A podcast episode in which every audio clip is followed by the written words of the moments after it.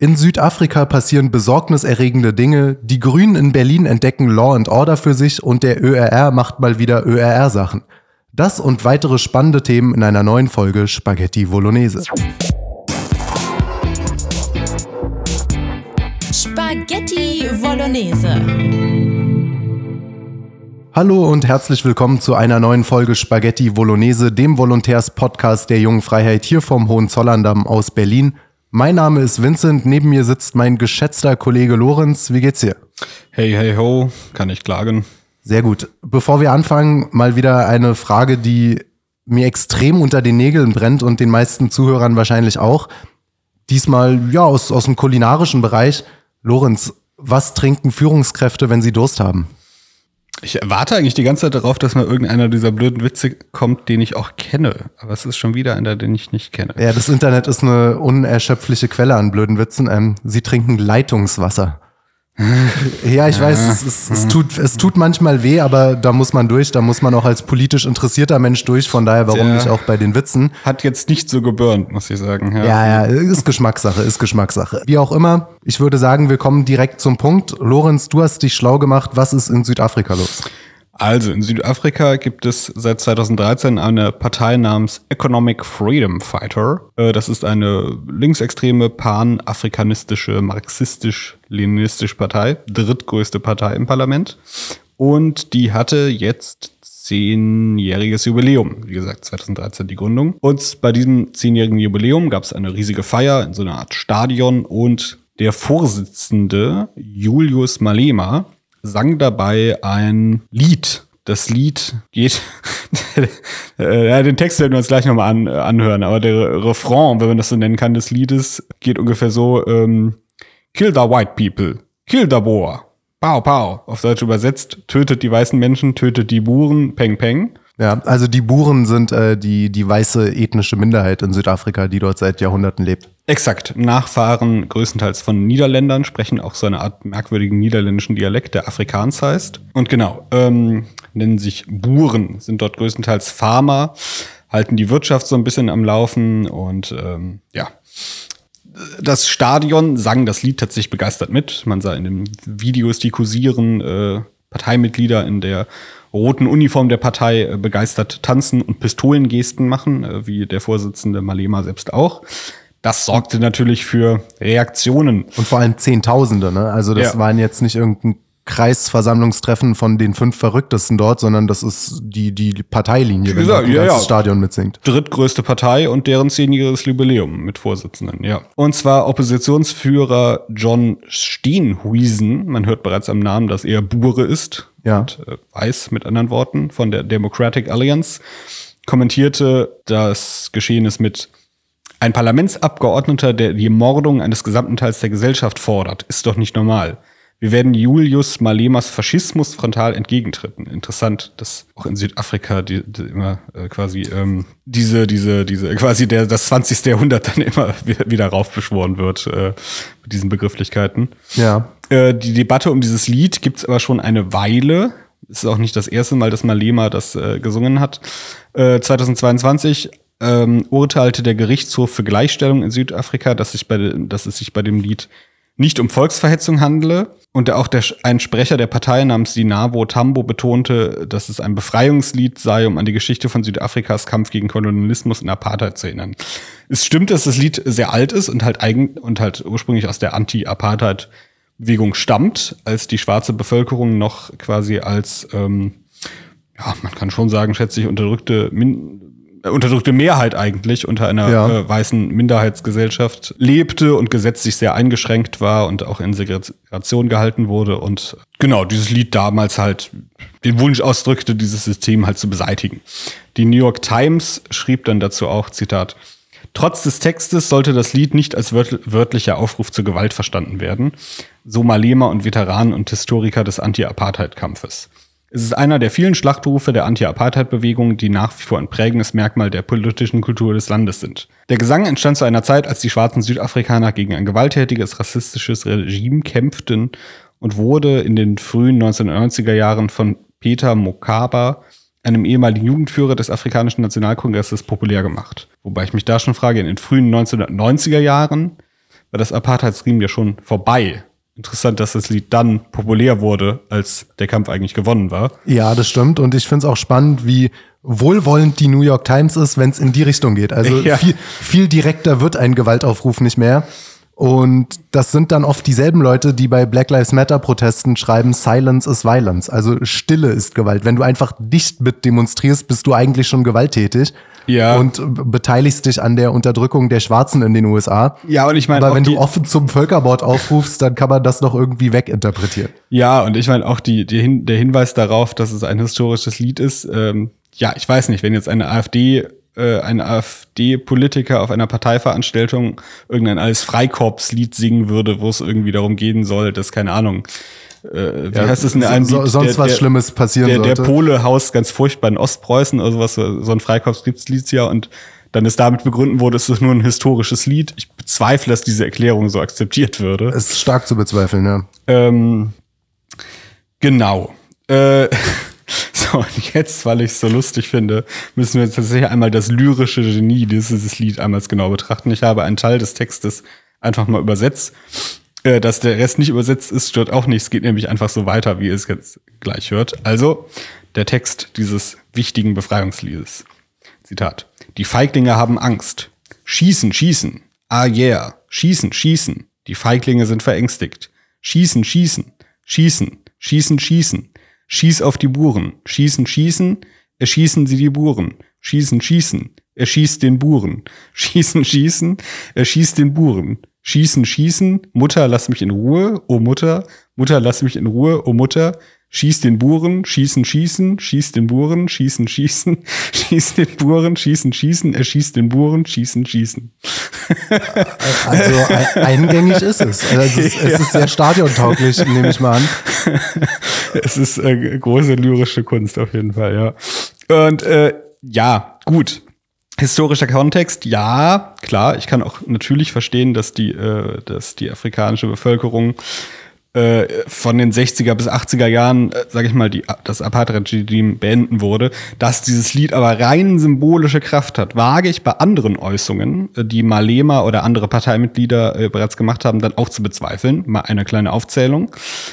Genau, während einer Parteiveranstaltung im Jahre 2016 sagte Malema, wir rufen nicht dazu auf, weiße Menschen abzuschlachten. Zumindest jetzt noch nicht. Okay.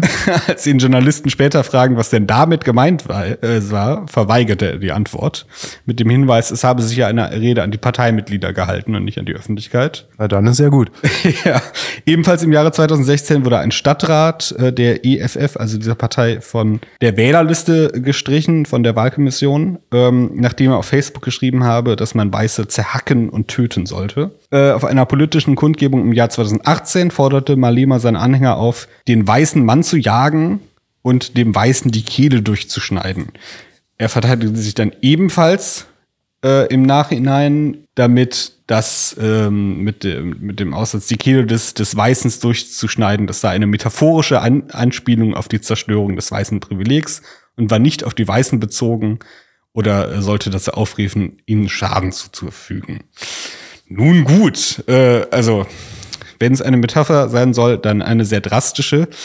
Es gibt aber Hinweise darauf, oder es gibt zumindest Personen in Südafrika, die sagen, dass diese, diese, diese Metaphern leider viel zu oft in die Realität umgesetzt werden. Zwar gibt es seit mehreren Jahrzehnten mittlerweile ähm, das Phänomen der Farmmorde. Äh, Farmmorde sind, äh, kurz gesagt, äh, Überfälle, die auf Farmer meistens auf ihrer Ranch begangen werden, wo dann meistens nachts, abends halt Leute in, äh, auf das Gelände, oft in die Häuser eindringen, ähm, Familien berauben, oft halt umbringen, das oft auch sehr brutal, teilweise mit Folterungen verbunden. Äh, und es gibt dazu allerdings sehr unterschiedliche Zahlen. Und zwar die offizielle Polita Polizeistatistik sieht so aus. Also 2022 gab es 333 Angriffe auf Farmen und insgesamt 50 Morde.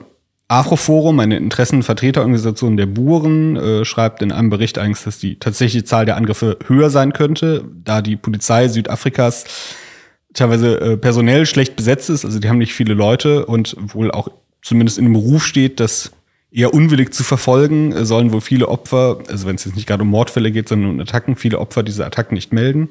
Ja, das, das hat auch, ich weiß nicht, ob du das mal geguckt hast, von Lauren Southern, ist schon ein paar Jahre her, Farmlands, die hat eine ganze Dokumentation darüber gemacht, wo sie hingefahren ist und mit Leuten geredet hat Ja. und äh, auch mit Leuten von beiden Seiten, auch mit so linksradikalen Schwarzen und äh, mit irgendwelchen Farmern und die Farmer haben eigentlich unisono gesagt, die Polizei nimmt uns nicht ernst, die helfen uns nicht, äh, das ist tief in der Gesellschaft drin, die mögen uns auch nicht. Ja. Von daher würde ich jetzt mal vorsichtig glauben, dass tatsächlich die Dunkelziffer erheblich höher sein wird. Ja, ich habe diese Doku noch nicht gesehen, aber wir hatten ja auch neulich in der Jungen Freiheit ein Interview mit irgendeinem Vorsitzenden einer, einer Pharma-Vertreterorganisation, Ja. der ebenfalls sagte, es ist, es ist eigentlich äh, ein offenes Geheimnis, dass die Polizei da nachlässig ist und das nicht verfolgt. Jedenfalls weitere Zahlen, offizielle Zahlen. Seit 2019 gab es insgesamt 1643 Angriffe und 213 Morde. Die meisten Angriffe ereigneten sich abends zwischen 18 und 23.59 Uhr, also 0 Uhr im Endeffekt. Die meisten Mordopfer waren männlich und über 60 Jahre alt. In den meisten Fällen werden die Opfer zusätzlich auch beraubt. Schaut man sich jetzt die offizielle Mordrate für ganz Südafrika an, sind Farmmorde nur ein recht geringer Beitrag eigentlich zur Kriminalität des Landes, wie gesagt, den offiziellen Zahlen nach. In den Jahren 2021 bis 2022 gab es insgesamt 25.000 Morde in Südafrika. Damit liegt die Mordrate bei 35 Morden per 100.000 Menschen. Das Land liegt damit auf Platz 10 der Länder mit den höchsten Mordraten. Immerhin. Die Mordrate ist nur halb so hoch wie die von El Salvador, das auf Platz 1 liegt. Man muss ja das Positive sehen. Ja. Und statistisch offiziell von der Polizei nicht festgehalten wird, äh, wie jetzt die ethnische Verteilung ist. Denn natürlich ist einer der großen Vorwürfe, gerade der, der, der Buren, der Vertreterorganisationen, die es da gibt, dass die Attacken einen rassistischen Hintergrund oder zumindest einen, einen teilweise einen rassistischen Hintergrund haben und sich propor- überproportional häufig an Weiße richten und es nicht nur um Raubüberfälle, sondern eben auch um Hass geht. Ja. Das lässt sich halt an den offiziellen Zahlen schwer feststellen, da die Polizei ähm, zwar Fälle festhält, aber nicht die Ethnie von Opfer und Täter. Es gibt allerdings alternative Zählungen oder Schätzungen. Und zwar ähm, gibt es die Transvaal Agricultural Union, das ist eine Pharmagewerkschaft. Äh, die haben eigene Zahlen ermittelt, wie da jetzt genau gezählt wurde, weiß ich nicht. Aber diese Zahlen wurden von der äh, von der Organisation Genocide Watch, und das ist jetzt kein merkwürdiger, komischer äh, irgendwas Verein, sondern äh, die sind von der Georgia Mason University in den USA und sind anerkannt und die haben diese Zahlen als glaubwürdig eingestuft und zumindest nicht, nicht, nicht diesen Zahlen widersprochen. Äh, Und da sehen, äh, da sieht die Schätzung so aus. Südafrikanische Farmer werden mit einer jährlichen Rate von 313 pro 100.000 Einwohnern ermordet. 3000 seit der Wahl von Nelson Mandela im Jahr, äh, Mandela im äh, Jahr 1949. Das wären zwei pro Woche. Nelson Mandela 1990 meinst du, oder? Du hast gerade neun- hier steht- 49 gesagt. Äh, äh, 94 steht. 94, 94. ja, Ach, 94. äh, 49, äh, 94, nicht 49, genau. Passiert dem Besten. Genau, das wären zwei Morde pro Woche, sieben, allein schon sieben im März 2010. Äh, offenbar stammen die Zahlen aus diesem Zeitraum. Und äh, Dr. Gregory H. Stanton von Genocide Watch sagt, das ist seine Einschätzung, damit wäre die Wahrscheinlichkeit, als Farmer ermordet zu äh, werden, viermal so hoch wie für den Rest der südafrikanischen Bevölkerung. Gut, ich sehe gerade, auch hier ist es nicht streng nach Ethnie aufgeschlüsselt, weil es natürlich auch schwarze Farmer gibt, wo man sagen muss, es ist eine sehr kleine Minderheit. Also die meisten, Ja, die sind fast alle weiß. genau, die meisten äh, äh, agrikulturellen Betriebe in Südafrika werden von Weißen geführt. Und tatsächlich folgte auch schon recht bald nach dem Absingen des Liedes bei der Jubiläumsveranstaltung ein weiterer Fall. Äh, Ich glaube, es war ein oder zwei Tage später, da wurde der 79-jährige weiße Farmer Theo Becker von vier Einbrechern getötet. Sie erschlugen ihn mit einer Eisenstange, schnitten ihm die Kehle durch und verprügelten seine Frau. Mit anderen Worten, äh, Südafrika ist gerade ein sehr ungemütliches Pflaster. Ja, ich, das, das ist halt so ein Problem, was seit Jahren gärt und was im Mainstream quasi nicht behandelt wird. Ich glaube, wenn man 100 Leute auf der Straße einfach so willkürlich fragt, irgendwo in Deutschland, die meisten verstehen überhaupt nicht, was in Südafrika los sein soll. Also wenn man die fragt, so, woran denkst du bei Südafrika? Die denkt noch an Nelson Mandela oder so und Mandela, da kommt guter Rotwein her. Ja, irgend, irgendwie sowas. Und das ist echt, das ist äh, sträflich vernachlässigt, das Thema. Und man macht sich dann darüber lustig, haben wir auch gemacht, wenn Annalena Baerbock in Südafrika statt Beacon of Hope, Leuchtfeuer der Hoffnung, von einem Bacon of Hope redet. So nenne ich mein, Bau, mein Bäuchlein übrigens auch immer. Der Sehr gut. Speck der Hoffnung. Sehr gut. Aber eigentlich ist, ist ja der, der eigentliche Skandal, dass eine deutsche Außenministerin da kein Wort zu sagt, wenn sie da vor Ort ist. Das ist der Riesenelefant Elefant im Raum, den äh, nordamerikanische und europäische Völker ruhig mal ansprechen dürften, vor allem gegenüber Ländern, denen sie Entwicklungshilfe zahlen. Ja. Naja, ich würde sagen, Sicherheitspolitik ist ja nicht nur in Südafrika ein Problem, sondern auch in den USA. Und da gab es jetzt im Bundesstaat Illinois eine neue, ja, eine neue Entwicklung, ein neues Gesetz. Illinois ist bei den Gewaltverbrechen pro Bundesstaat in den USA auf Platz 19 von, ich glaube, 51 oder 52 Staaten. Also eigentlich erstmal gar nicht so dramatisch. Aber Illinois ist auch der Bundesstaat, in dem Chicago liegt. Und Chicago ist, glaubt man, dem Southwest Journal die äh, gefährlichste Stadt in den USA an mit Gewaltverbrechen pro 100.000 Einwohnern.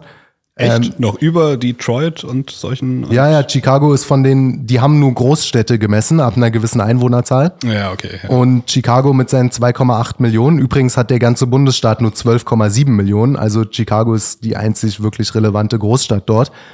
Ähm, ja, genau. Chicago ist auf Platz 1. Platz 2 interessanterweise ist Minneapolis, wo George Floyd gestorben ist. ja. ja. Chicago hat den wenig rühmlichen Spitznamen seit Jahren Chirac, eine, ein Wortspiel aus Chicago und Irak. Und natürlich sind das, sind diese Zahlen nicht komplett vergleichbar, aber die sind nicht komplett aus der Luft gegriffen. Im Jahr 2022 gab es in Chicago 2832 Schießereien mit 695 Toten. Das sind zwei am Tag, also zwei Schusswaffentote am Tag. Und tote US-Soldaten im Irak hatten 2008 den traurigen Höchststand von 904. 2009 waren es dann schon 314, also weniger als die Hälfte von denen, die im Irak, äh, in Chicago letztes Jahr gestorben sind. Und 2020 waren es dann nur noch 11. Da waren natürlich auch noch kaum Soldaten da, aber also es gibt Ecken von Chicago, die wirklich richtig gefährlich sind und wo man nicht mehr auf den Gedanken kommen würde, sich in einem Erste Weltland zu befinden. ja. Und der Gouverneur von Illinois, ein Herr J.B. Pritzker von den Demokraten, hat jetzt einen Gesetzentwurf unterzeichnet, der es nicht US-Bürgern ermöglicht, Polizeibeamte zu werden im ganzen Bundesstaat Illinois. Dieses Gesetz wurde am vergangenen Freitag unterzeichnet und soll ab 1. Januar 2024 dann in Kraft treten. Das Gesetz sieht vor, dass jemand, der kein Staatsbürger ist, aber nach Bundesrecht befugt ist, in den Vereinigten Staaten zu arbeiten, sprich sich legal hier aufhält, ähm, genau, den Status als Polizeibeamter dann zu erwerben. Was ich auch ganz interessant fand, es wurde in dem Gesetz hinzugefügt, dass Nicht-US-Bürger in der Lage sein sollten, eine Schusswaffe nach Bundesrecht zu erwerben, solange sie, so wie andere Leute auch, nicht straffällig und so weiter sind. Die Demokraten sind sonst nicht gerade die Partei, die pro privaten Waffenbesitz ist, aber Ja. in dem Fall, es, es wirkt fast ein bisschen wie Überforderung. Interessant finde ich auch, dass das auch Einwanderer betrifft, die im Rahmen des sogenannten Deferred Action for Childhood Arrivals ins Land gekommen sind. Also für Leute, die eigentlich als Minderjährige illegal ins Land gekommen sind und sich dann aber jahrelang nichts haben zu Schulden kommen lassen und mehr oder weniger geduldet sind, aber eigentlich de facto immer noch illegal sind und eigentlich gar nicht hier sein dürften, also in den USA sein dürften. Und ja, darüber, das finden, Demo das finden Republikaner, aber auch Polizeigewerkschaften natürlich erwartungsgemäß überhaupt nicht gut. Der republikanische Abgeordnete Mary Miller hat sich auf Twitter dazu geäußert. Zitat.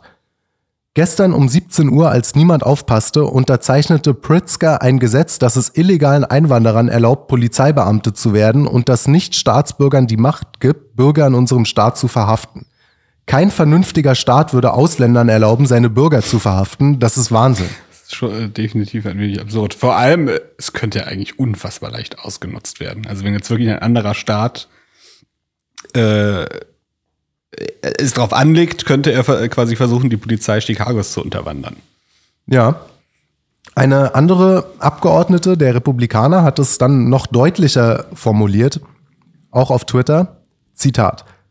Leute, die durch ihre Anwesenheit hier das Gesetz brechen, können jetzt amerikanische Bürger verhaften. Sie wissen, dass die anderen blauen Staaten, also demokratisch regierte Staaten, das beobachten und sich darauf vorbereiten, dass diese Idee so schnell wie möglich umgesetzt wird.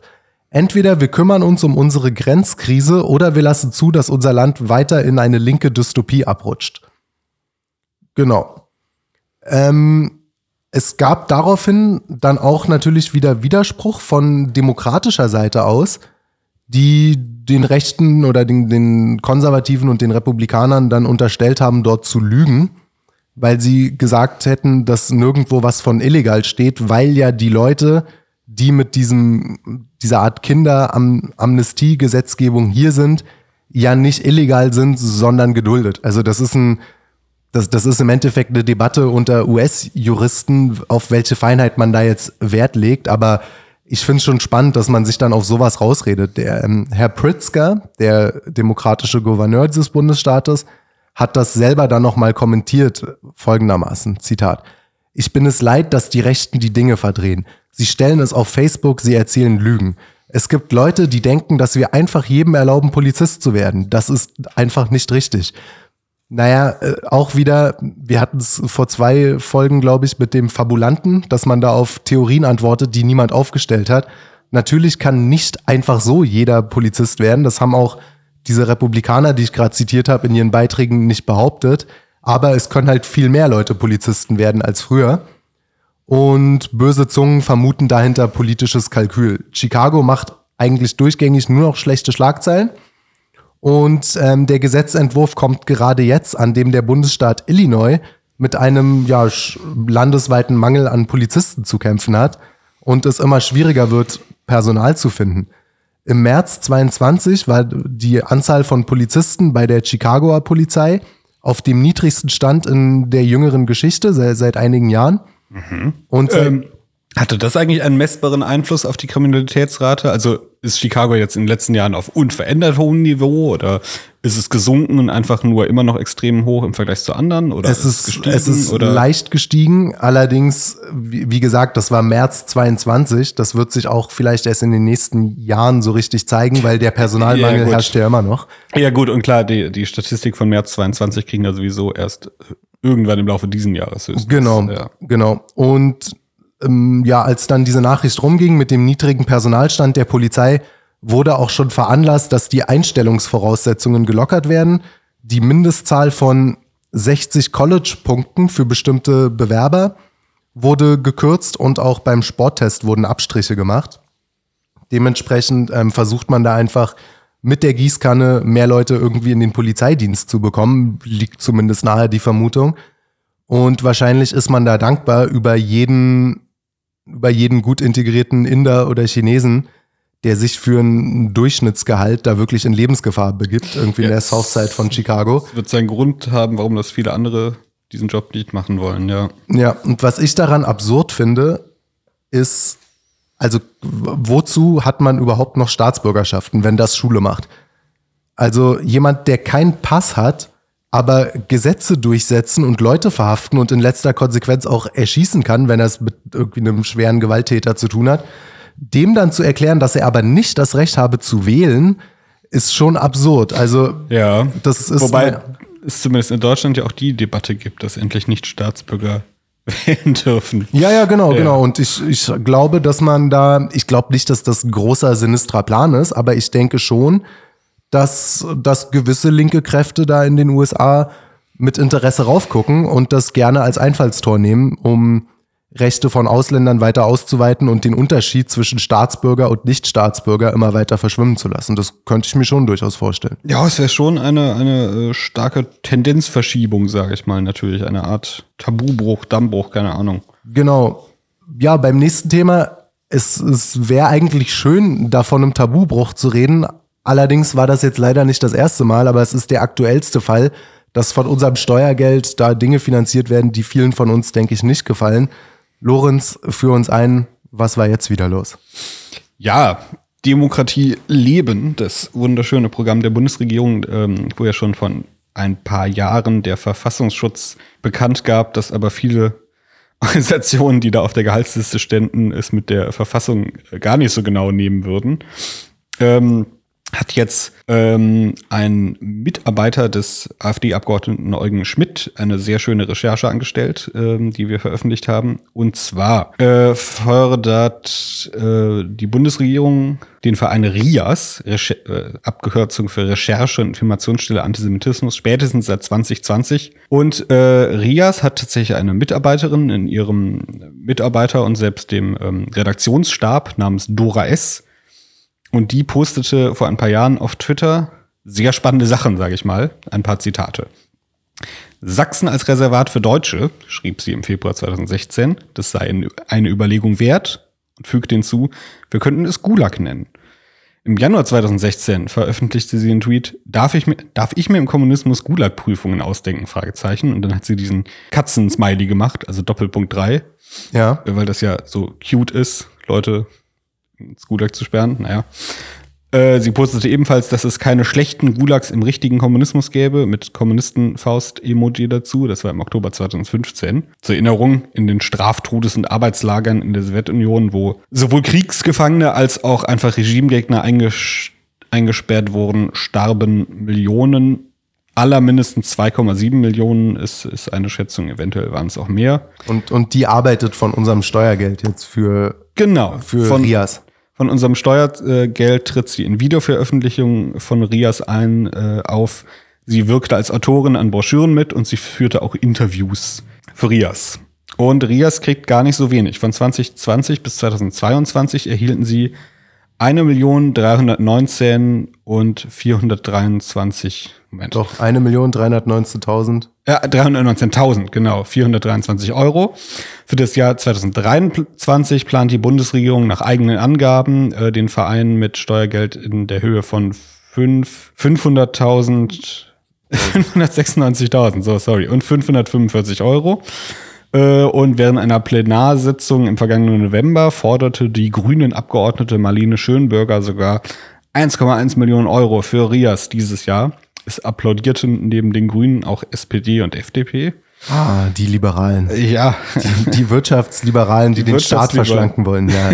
ja, erstmal Geld für Gulag-Fantasien, ja. Ja, und es fragt sich, wie das überhaupt rechtlich geht, denn Organisationen, die von der Bundesregierung finanziell gefördert werden, haben prinzipiell, so ist es festgelegt, eine Sorgfaltspflicht im Hinblick auf die freiheitliche demokratische Grundordnung.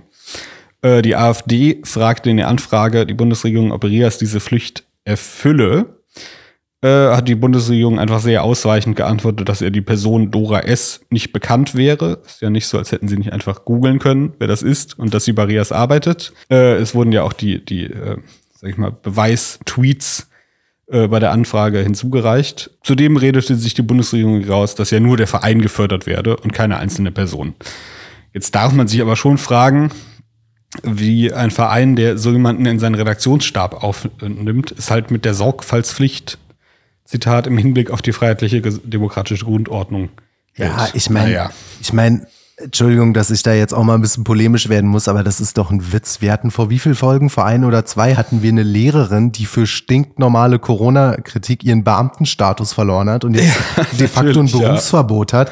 Das ist auch immer der Klassiker, ähm, wenn es dann heißt, ja, aber sie haben sich entschuldigt. Und da hat dann auch irgendwie der Tagesspiegel mal geschrieben, das war nicht so schön oder so. Was wir für Mordfantasien von zum Beispiel Sarah Lee Heinrich haben, Bundessprecherin Grüne Jugend, die Ja, wird ähnlicher paar- Vorfall, die wird ja. voraussichtlich in ein paar Jahren im Bundestag landen, als, als Bundeschefin der, der Grünen Jugend. Da wird sie schon einen aussichtsreichen Listenplatz bekommen. Die haut Gewaltfantasien raus gegenüber Weißen und gegenüber Deutschen und so weiter. Und dann ist man mal kurz zwei Tage empört, aber es ändert sich nichts. Ich kenne keinen Fall, das mag es in den 60ern oder so gegeben haben mit radikalen Erlassen, da, da gab es das definitiv, aber aus jüngster Vergangenheit, ich bin Jahrgang 93 und interessiere mich natürlich nicht seit meinem ersten Lebensjahr für Politik, aber so aus den letzten 10, 15 Jahren, ich kenne keinen Fall, dass es einem Linken auf die Füße gefallen wäre, dass er zu linksradikal sei. Nein, so gar nicht, als der eine linken Abgeordnete buchstäblich ein RAF-Mitglied als Mitarbeiter beschäftigte. äh, ging Ja, für die durch. Website, der, der die da Genau, betreut ja, hat. Den ja. Fall kenne ich auch noch, ja. Ja.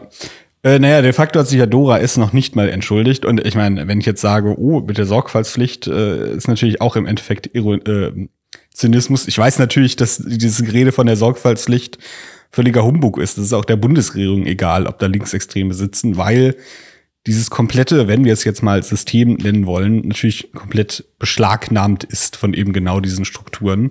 Ich meine, wenn jemand sowas öffentlich twittert, für die ganze Weltöffentlichkeit, was sagt er denn dann in seinem Freundeskreis oder bei seinen Arbeitskollegen hinter verschlossenen Türen?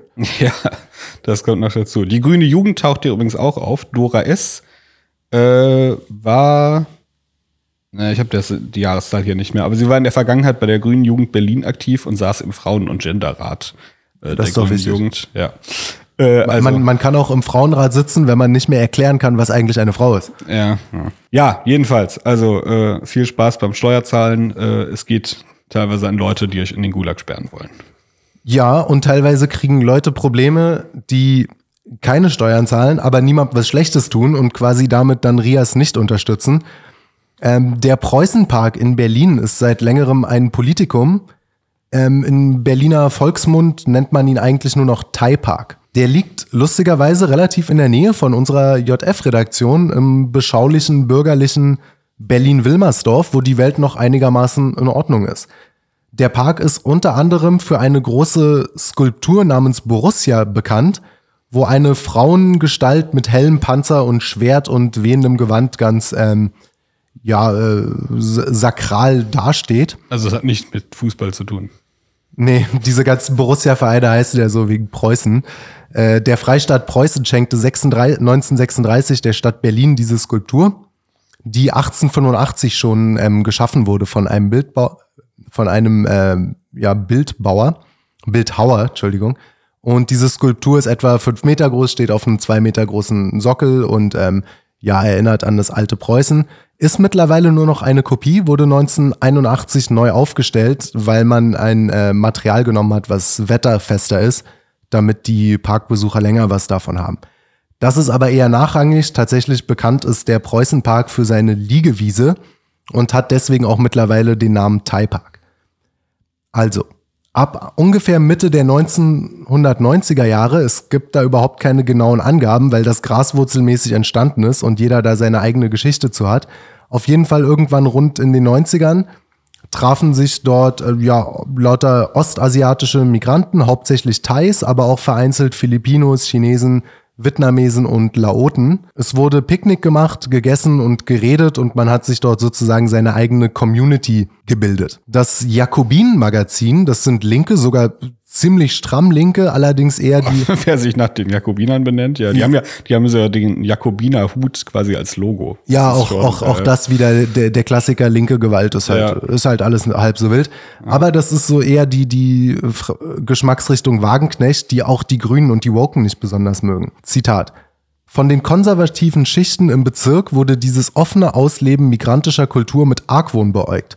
Doch nicht alle waren abgeneigt. Einige begannen nachzufragen, ob sie das Essen auch mal probieren dürften.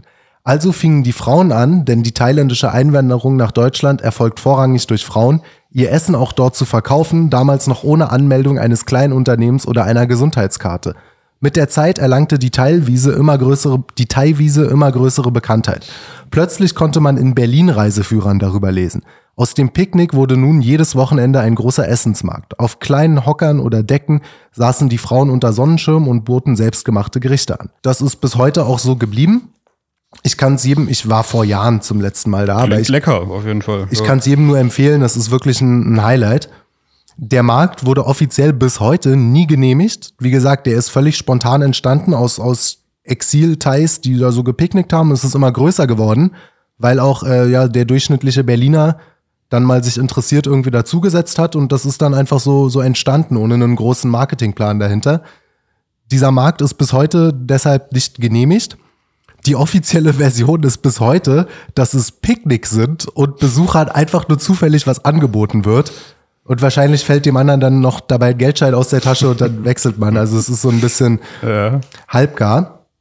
Das ist der, die Stadt Berlin hat da ein relativ schizophrenes Verhältnis dazu. Einerseits lockt das Touristen an, und ist ist wirklich ge gerade so typisch Berlin. Dieses ein bisschen. Ähm, so ein bisschen Folklore. So ja, es ist, ja. es ist voll Folklore. Ich bin da auch, äh, ich, ich bin da auch als äh, stolzer Berliner durchaus, ich, ich kann dem durchaus was abgewinnen, zumal dort äh, keine Gewaltverbrechen passieren, ähm, niemand abgestochen wird. Das ist einer der sichersten Parks in Berlin. Und von daher, äh, die Stadt hat 100 andere Probleme. Das ist irgendwo auf Platz 137 der Probleme, die diese Stadt hat. Ja. Aber naja, es kam trotzdem immer mal wieder zu, auch zu, zu Razzien, wo dann natürlich geguckt wurde, ob das ähm, Lebensmittelrecht eingehalten wird hinsichtlich Kühlketten und so weiter, ob der Müll fachgerecht getrennt und entsorgt wird, ob jeder einzelne von den Händlern dort eine Aufenthaltserlaubnis und natürlich auch einen Gewerbeschein hat und Steuern zahlt und so weiter. Und das ist ein seit Jahre gärender Konflikt. Ich habe einen sehr schönen Artikel von der Berliner Morgenpost vom Juni 2019 gefunden zu dem Thema und äh, dachte, daran lasse ich euch jetzt mal teilhaben. Zitat. Berlin kann einen doch immer wieder überraschen. Am Sonnabend haben drei Polizisten und zehn Mitarbeiter des Ordnungsamts im Preußenpark die Park- und Grünlagenverordnung durchgesetzt. Von nicht abgestiegenen Radfahrern wurden sogar Personalien erfasst. In dem Park geht ansonsten nämlich Erstaunliches vor sich. Menschen machen sich am Wochenende daran, dort den Thai-Markt aufzubauen, auf dem Rasen sitzend asiatisches Essen zu brutzeln und zu verkaufen. Bei Touristen und vielen Berlinern hat die Bezeichnung Thai-Park gar, daher gar den offiziellen Namen Preußenpark abgelöst. Nun muss man ja sagen, ja, der Park ist übernutzt, ja, die Betreiber der kleinen Stände arbeiten nicht mit Registrierkassen und zahlen keinerlei Steuern auf ihre Produkte, anders als der Dönerimbiss nebenan und das kann man nicht fair finden. Ja, die hygienischen Zustände sind zumindest nicht staatlich überprüft. Ja, es kommt zu Anwohnerbeschwerden. Und doch überrascht die Aktivität. Denn der Rechtsstaat fährt im Preußenpark gegen Essenverkäufer plötzlich eine harte Linie, während er die Drogendealer im Görlitzer Park gewähren lässt.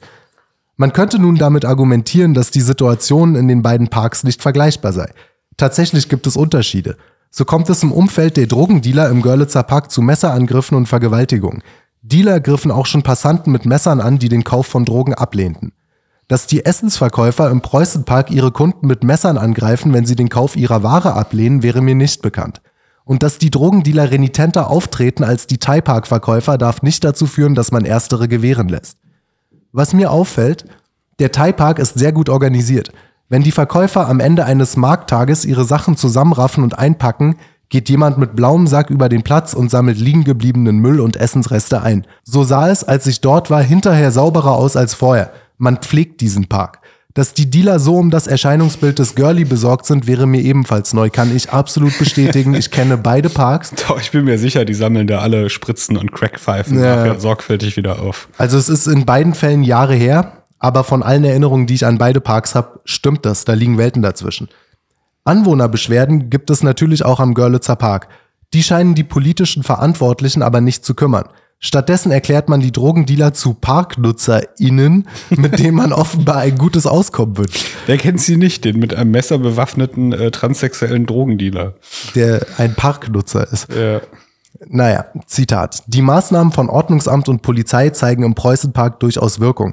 Der Außendienstleiter des Ordnungsamts sah am Sonnabend den, Zitat, Effekt, dass heute auch kein Thai-Food verkauft wird. Ich habe die Wiese in den vergangenen zehn Jahren noch nie so leer gesehen. Das wäre doch mal eine Idee für staatliches Handeln im Görlitzer Park. Durchgreifen, damit kommt dann tatsächlich das illegale Geschäft zum Erliegen. Kontrollieren und die Wiesen freimachen für normale Bürger, für Eltern mit ihren Kindern. Im Preußenpark sollte der Thai-Markt übrigens verlegt werden. Ich würde vorschlagen, auch die messerbewährten Dealer aus dem Görlitzer Park zu verlegen, zum Beispiel in die JVA Tegel und in jenen Fällen, in denen es rechtsstaatlich geboten ist, in ein Abschiebeflugzeug. Oho, harte Töne für, äh, für ein äh, gesellschaftlich nicht geächtetes Blatt. Ja. Ja, hat er, ich, ich muss, ich mache das selten, dass ich Sachen im Ganzen vorlese, aber ich fand den von vorne bis hinten super beschrieben. Genau das ist mein Problem damit. Ich kann verstehen, dass man sagt, äh, wir, wir haben hier Recht und Gesetz. Du hast ja auch mal anklingen lassen, dass du auch schon ähm, Gastronomieerfahrungen hast. Ich habe von wirklich billigster Frittenbude bis zu Sterne-Gastronomie, wo Politiker hingehen, alles durch. Und Kühlgesetze in Deutschland sind knallhart. Da geht's um jedes Grad. Das, du, du musst alles wegschmeißen, sobald da irgendwas überschritten oder unterschritten wird und so weiter. Und Ja. es ist ja in einem Gemeinwesen auch sinnvoll, dass man Steuer zahlt und so weiter, schön und gut. Aber warum man vor allem Leuten, die, die oft kein besonders gutes Deutsch können, weil die ihr Leben lang hart gearbeitet haben und nicht gerade aus bildungsnahen, reichen Ländern zu uns gekommen sind, dass man denen alleine mit dem, mit dem Aufwand, so einen Gewerbeschein zu beantragen, solche Steine in den Weg legt, da könnte man Dinge bürokratisch einfacher organisieren. Da könnte man ein bisschen, ähm, ja, sich einfach ein bisschen flexibler machen. Und es ist doch sehr ironisch, dass es aktuell die schwarz-grüne Bezirksregierung ist. Allen voran mit den Grünen, die da so hart gegen vorgehen wollen, was auch wieder den Verdacht schürt, dass es da einfach nur um Steuereinnahmen geht. Ja. Und ja, jetzt gibt's da verschiedene Initiativen. Manche sagen, also je- jetzt ist nämlich das Ziel, dass man den Preußenpark äh, komplett frei macht von diesen Teilgeschäften und es dort ab 1.1.24, das ist das Ziel der Bezirksversammlung von Charlottenburg, also dem Also Lokalparlament. man würde eine fast 30-jährige Tradition beenden, quasi. Ja, genau, genau. Das, äh, in der Vereinbarung heißt es auch, Zitat, der Preußenpark wird als Park wiederhergestellt. Wir werden einen neuen Standort für den Teilmarkt möglichst in der näheren Umgebung finden. Das Problem ist jetzt, dass keiner so richtig weiß, wo dieser Standort sein soll und dass jetzt auch schon die Pläne sind, das muss dann halt in der Markthalle stattfinden mit entsprechenden Kühlschränken, Registrierkassen, Standmieten, äh, Gewerbescheinen und so weiter und so fort. Was natürlich die Preise dort enorm erhöht. Das war nämlich auch immer ein Vorteil, dass es günstiger ist als im normalen Thai-Restaurant. Und dass der ganze Flair weg ist, weil man dann eben nicht mehr. Das völlig anderes, als durch einen Park zu laufen einfach so mal. Genau, quasi, genau. Ja. Dort wurden übrigens auch schon Heuschrecken und sowas gegrillt, bevor es cool war. Also das ist richtig authentische Küche. Und genau, also die Kritiker vermuten, dass durch eine moderne Markthalle und, äh, und so weiter, das dann im Endeffekt nichts anderes ist als das, was man in jedem Einkaufszentrum findet. Die- Diese, diese Fressmeilen, sage ich jetzt mal salopp. Und lustigerweise ist da jetzt die örtliche SPD im Clinch mit Schwarz-Grün. Die Fraktionsvorsitzende der Bezirksverordnetenversammlung von Charlottenburg-Wilmersdorf von der SPD, Claudia Buß, sagt dazu, Zitat, die Grünen schreiben sich Vielfalt auf die Fahne, aber stellen jetzt eine einzigartige kulturelle Institution mit vorgeschobenen Sorgen um Ordnung, Sauberkeit und Naturschutz in Frage. Das ist nicht Berlin, das ist spießig. Es geschehen noch Zeiten und Wunder. Ich stimme der Sozialdemokratin hier tatsächlich zu. Ja, Weitestgehend uneingeschränkt. Es gibt auch schon eine Online-Petition mit dem Namen Rettet den Berliner Thaimarkt im Preußenpark, initiiert vom thailändischen Verein in Berlin. Das haben fast 23.000 Leute unterzeichnet. Interessant daran fand ich bei der Recherche, das war mir überhaupt nicht bewusst, dass der thailändische Verband, thailändische Verein in Berlin, Entschuldigung, dass der auch innerhalb der Thai-Community gar nicht unumstritten ist. Der Vorwurf von denen ist, dass das verkappte Bürokraten seien, die mit der Berliner Politik paktieren. Und es gibt da auch schwere Vorwürfe, dass man gerade älteren Leuten, die seit 20 Jahren diese Stände machen, die kaum Deutsch sprechen, irgendwelche Knebelverträge aufdrücken würde und sie zu Preiserhöhungen zwingen würde. Und dass man die kulturelle Vielfalt dort abschafft, indem man zum Beispiel, also früher war das wohl so ein ungeschriebener Ehrenkodex, dass ein Stand macht Partei, also das, das thailändische Nationalgericht, der andere macht gegrillte Heuschrecke, der nächste macht das. Und mittlerweile, weil die ganze Bewegung schon so kommerzialisiert wurde und schon so ihren Charme verloren hat, gibt's halt weniger Heuschrecken und mehr Partei und mehr für, für westliche Touristen. Man hat ein bisschen das Problem, was jede Graswurzelbewegung hat, wenn sie größer wird, dass mit dem Erfolg die Trittbrettfahrer und die, die Leute, die damit Geld verdienen wollen, halt dazukommen und äh, ein bisschen der natürliche Charme verloren geht. Ja. Diese organische Dynamik, ja. Genau. Ich finde tatsächlich, es ist dem, dem normalen Restaurantbetreiber, ob das jetzt Currywurst, Döner oder Edelgastronomie ist, ist es nicht zu vermitteln, dass diese Leute dort keine Steuern zahlen, größtenteils. Klar. Aber es ist halt wie auch der äh, wunderbare Text aus, ich weiß gar nicht, ob es die Welt war oder die Berliner Morgenpost war es, genau. Ich, ich, äh, wie es der wunderbare Morgenpost-Text ja auch gesagt hat, es ist schon lustig, dass äh, das Grüne da plötzlich Law and Order für sich entdecken und da viel härter vorgehen als gegen irgendwelche Drogendealer. Ja, Asiaten stehen halt auch in der Woken-Hierarchie bei weitem nicht so weit oben wie äh, Afrikaner und Araber. Das stimmt, obwohl Thais ja nicht mal äh, äh, reiche Asiaten sind. Das stimmt, aber Ja, das ist halt irgendwie, es, es ist paradox. ich glaube, die Hierarchie oft, äh, richtet sich oft danach, wie gut das Verhältnis äh, von, von Europäern und der Minderheit ist. Und Ja. wenn es gut ist, dann stehen die in der Hierarchie unten. Ja, richtig. Im Endeffekt ähm, werden die Thais dafür von den Grünen vor den Zug geworfen, dass sie nicht Jahr für Jahr in der Kriminalitätsstatistik absurd auffallen, Im Endeffekt schon, ja. dass sie äh, keine Terrorzellen bilden, dass sie keine großen Interessensvereine bilden, die den ganzen Tag irgendwie den Deutschen vorwerfen, rassistisch zu sein, sondern dass die einfach nur ihr Ding machen und gerne ihre Küche behalten und gerne zusammen irgendwie grillen wollen.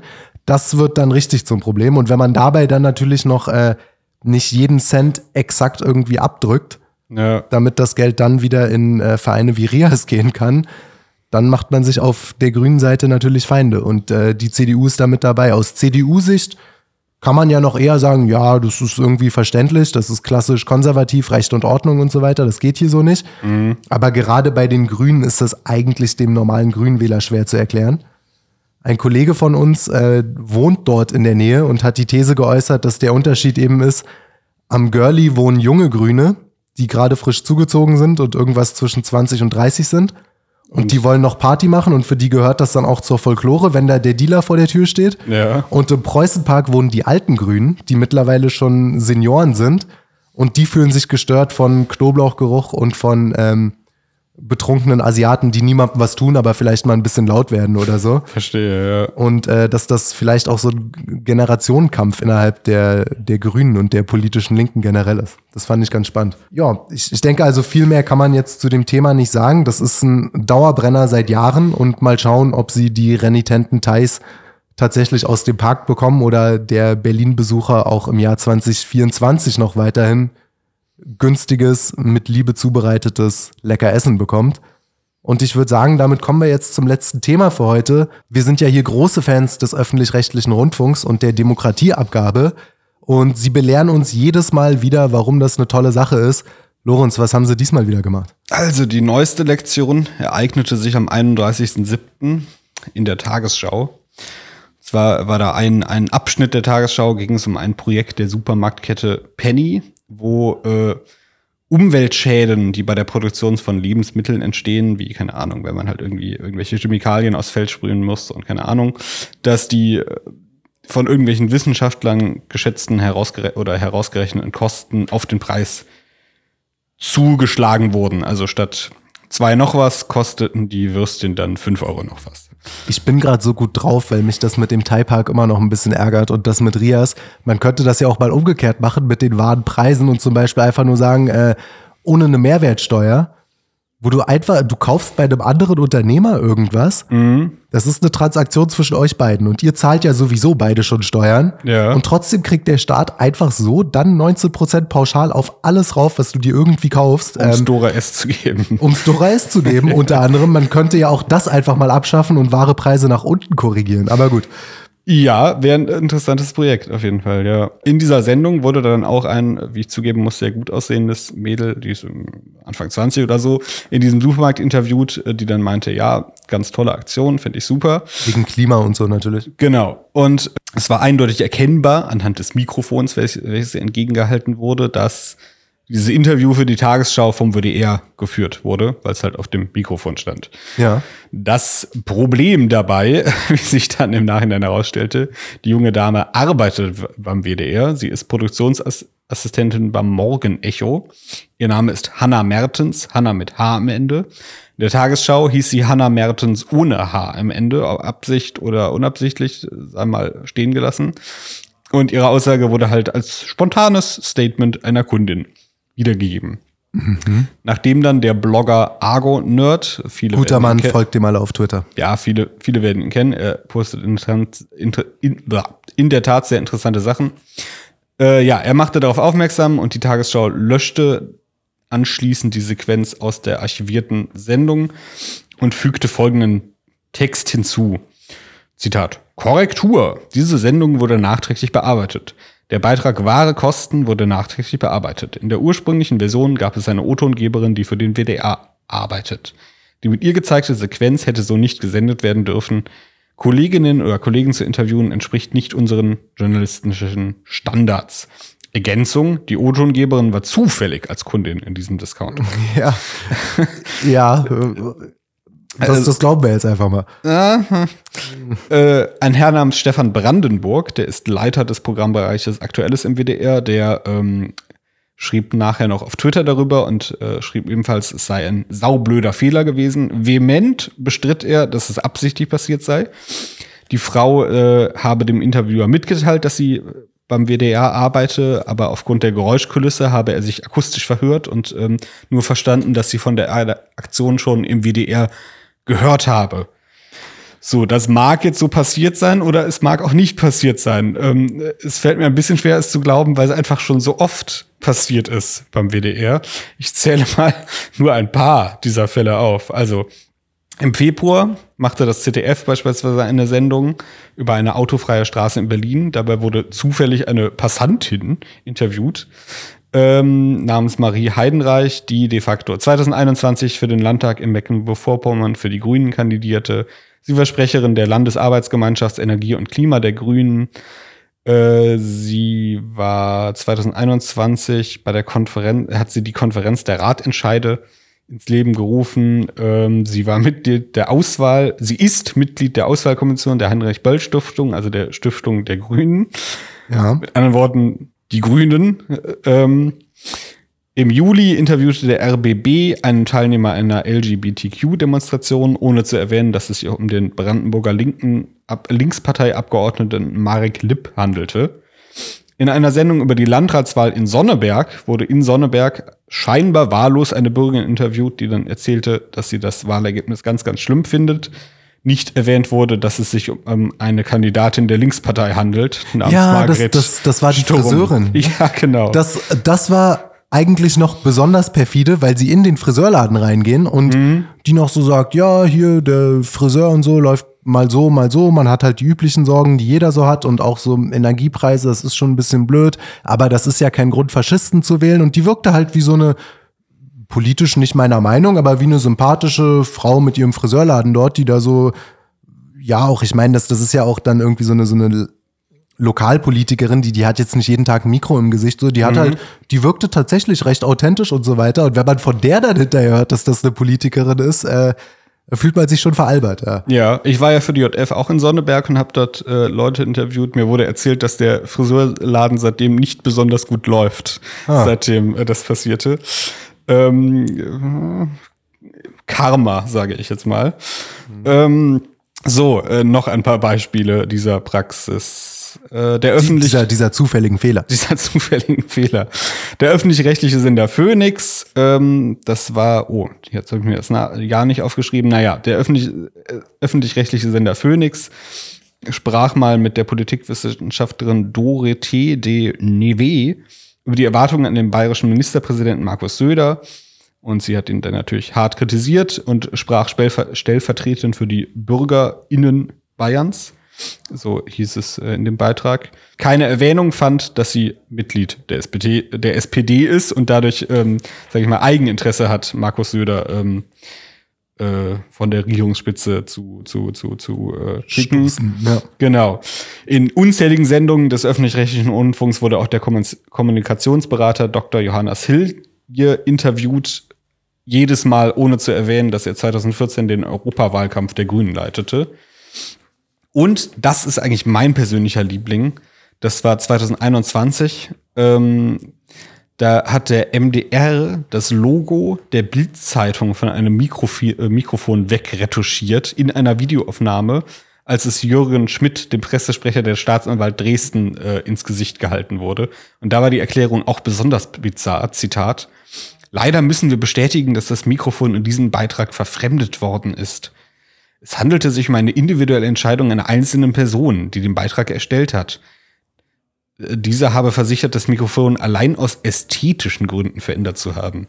Ja, wer, wer, wer kennt's nicht? Du, du guckst eine Politiksendung, bist total interessiert am Thema, denkst dir, oh super, jetzt kommt der Staatsanwalt, das wird spannend. Ah, das Logo das auf dem Mikrofon, nee, ja. Das ist mit so unästhetisch. Nee, ja, muss ich jetzt leider ausschalten. Merkwürdigerweise hat er die Logos der anderen, äh, die anderen Logos auf den anderen Mikrofonen nicht wegretuschiert. Also es war das Logo des MDR da, irgendeines ausländischen Nachrichtensenders, wo mir das Logo nicht bekannt war, etc., etc. Also die Begründung ist sehr absurd und ein, ein äh, guter Freund von mir, der sich sehr mit, mit Film auskennt, auch selber Filme macht, meinte auch, um so ein Logo aus so einer laufenden Interviewsequenz zu schneiden mit Bewegungen in allem, das ist unfassbarer Aufwand. Bis ja, ja, so, das dass ist, es wirklich nicht auffällt und echt aussieht. Das, und das, das dauert Stunden. Aus. Das ja. dauert Stunden. Das ist ja jeder einzelne Frame, also ja. für die, für die Technik-Nerds, die sowas vielleicht mal gemacht haben. Muss ja Schatten, Beleuchtung, das, das muss sind dann 24 kleine Bilder pro Sekunde ergeben eine Sekunde Bewegtbild, die dann vor deinem menschlichen Auge nach einer flüssigen Bewegung ja. aussieht. Der muss, glaube ich, für pro Sekunde 24 Mal das Ding einzeln verändern, damit das dann in einem äh, bewegten Bild normal retuschiert ist. Deswegen Ja. haben große Produktionsfirmen eigene Leute, die nur sowas machen. Ja, also unfassbarer Aufwand äh, und ja, ästhetische Gründe. Kein also, Mensch setzt sich also proaktiv bitte. hin und macht eine stundenlange, harte, anstrengende Arbeit, ohne dass der Chef vorher sein Okay oder den direkten Auftrag gegeben hätte. Dass da ein Einzelner irgendwie auf eine Schnapsidee kommt, das glaubt kein Mensch. Ja. All diese Beispiele haben gemeinsam, dass sie immer von links passieren, diese Fehler. Ja, natürlich, Das ja. passiert denen nicht, dass die durch Sonneberg laufen und dann ist da der örtliche AfD-Chef und der sagt, ja, super, die Wahl, das hätten noch viel mehr Leute den Sesselmann wählen sollen oder so. Das passiert nie in die Richtung. Naja, ja. Und auch wieder ein Fall, ich weiß, es ist ermüdend, aber man muss es immer wieder erwähnen. Man stelle sich vor, wir bei der JF würden sowas machen. ja. Wir würden alle drei Wochen solche offensichtlichen, ich spreche es jetzt einfach mal aus, absichtlichen Manipulationen begehen. Wir hätten jedes Mal einen Faktencheck von Korrektiv und Co. drin. Und womit? Presserüge und was weiß ich nicht alles, ja. Mit Recht. So, ähm, das ist also, ich finde, es ist das eine, ob man politisch einer Meinung ist oder nicht, aber gerade wenn man vom, von Rundfunkgebühren zwangsweise bezahlt wird, dann hat man höchste Standards einzuhalten und das sind dort keine Ausnahmen, das ist der Modus operandi. Ja. Wir könnten, ich habe es schon mal im Podcast gesagt, das ist glaube ich schon länger her, wir könnten, glaube ich, jede Woche eine, einen eigenen Podcast nur über den Rundfunk machen. Wahrscheinlich, es sind ja. nicht immer so ganz große Dinge, aber es sind dann auch mal öfter so viele kleine Nadelstiche und die leisten sich jeden Tag irgendwas. Ja, und es, die Beispiele, die wir genannt haben, sind halt auch auf verschiedene Arten natürlich so eigenperfide. Das mit den, mit den Interviews, wo dann nicht preisgegeben wird, wenn man den interviewt, das ist halt natürlich, klar, Manipulation des Zuschauers. Aber das mit dem anderen ist natürlich auch auf eine sehr eigene perfide, dass du halt eben als, als staatlich äh, öffentlich finanzierte, ähm, finanzierte Anstalt eben eigentlich versuchst, deinen äh, privatwirtschaftlichen Konkurrenten ja eigentlich äh, zu schädigen, indem du Ja. sein Logo daraus retuschierst. Das ist halt ähm, äh, äh, ja schon schon hart, sage ich mal. Ne? Also, Ja, das stimmt. Das stimmt. Ja gut, Leute, ich würde sagen, ähm, wir sind soweit durch für diese Woche. Ich hoffe, es hat euch Spaß gemacht. Mir auf jeden Fall. Ihr kennt die alte Leier. Folgt der jungen Freiheit auf allen sozialen Kanälen, auf Facebook, Twitter, Instagram. Schaut euch JFTV auf YouTube an. Da gibt's immer wieder spannende Reportagen. Wenn ihr hier zu dem Podcast Fragen, Kritik, Lob, Richtigstellungen habt, dann schreibt uns gerne eine Mail an podcast.jungefreiheit.de. Solltet ihr mal in Berlin sein, besucht die Bibliothek des Konservatismus. Jeden zweiten Mittwoch im Monat gibt's dort interessante Veranstaltungen. Hört euch auch deren Politik- und Philosophie-Podcast Cut Echon an. Wenn ihr in gut sortierten Zeitungsgeschäften seid, dann denkt doch mal darüber nach, euch die junge Freiheit zu kaufen. Oder wenn ihr den Regenwald schützen wollt, dann könnt ihr dasselbe auch digital machen. Es gibt unter jf.de auch die Möglichkeit, gegen einen schmalen Taler sich dieselbe einmal die Woche erscheinende Printzeitung in Digitalform auf Handy, Computer und Tablet und so weiter zu kaufen. Lasst euch nicht ärgern, kommt gut ins Wochenende, lasst euch nicht von grünen Politikern den Heuschreckenspaß im Thai-Park verderben und wir sehen uns beim nächsten Mal. Bis dann, Leute. Ciao. Spaghetti Bolognese.